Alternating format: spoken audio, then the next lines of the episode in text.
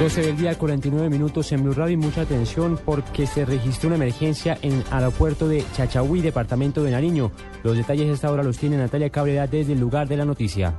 70 pasajeros que tenían el vuelo con destino a la ciudad de Cali se vieron afectados eh, tras el eh, accidente ocurrido por un helicóptero de la policía. Este aterrizó de emergencia en el aeropuerto Antonio Nariño debido a fallas mecánicas. Por fortuna, según las autoridades, han confirmado que no hay heridos ni mayores daños en la máquina. El aeropuerto estuvo cerrado durante toda la mañana y a esta hora ya se restablece normalidad en los vuelos comerciales. Natalia Cabrera, Blue Radio. Gracias Natalia. Entonces reiteramos, un helicóptero de la policía al parecer sufrió una falla en pleno vuelo y tuvo que aterrizar de emergencia en la pista del aeropuerto Antonio Nariño.